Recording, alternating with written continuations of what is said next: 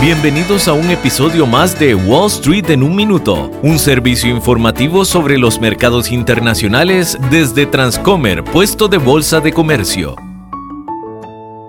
Hola, soy Krista Obando de Transcomer Puesto de Bolsa de Comercio. Merck, una de las farmacéuticas más grandes del mundo, ha demandado al gobierno de Biden por la ley de reducción de la inflación, que los obligaría a reducir el costo de sus medicinas para los adultos mayores que participan en el programa Medicare, una asistencia médica subsidiada por el gobierno. Esta ley, que entró en vigor el verano pasado, pretende combatir el aumento de los precios de los medicamentos. La demanda de Merck pide a un juez que impida al Departamento de Salud y Servicios Humanos de los Estados Unidos a obligarlos a participar en el programa, ya que esto perjudicaría sus ganancias. Las empresas que no acaten la ley se enfrentarían a impuestos y penalidades. En respuesta, el secretario del Departamento de Salud y Servicios Humanos de los Estados Unidos, Javier Becerra, afirma que seguirán impulsando la ley y protegiendo a sus adultos mayores.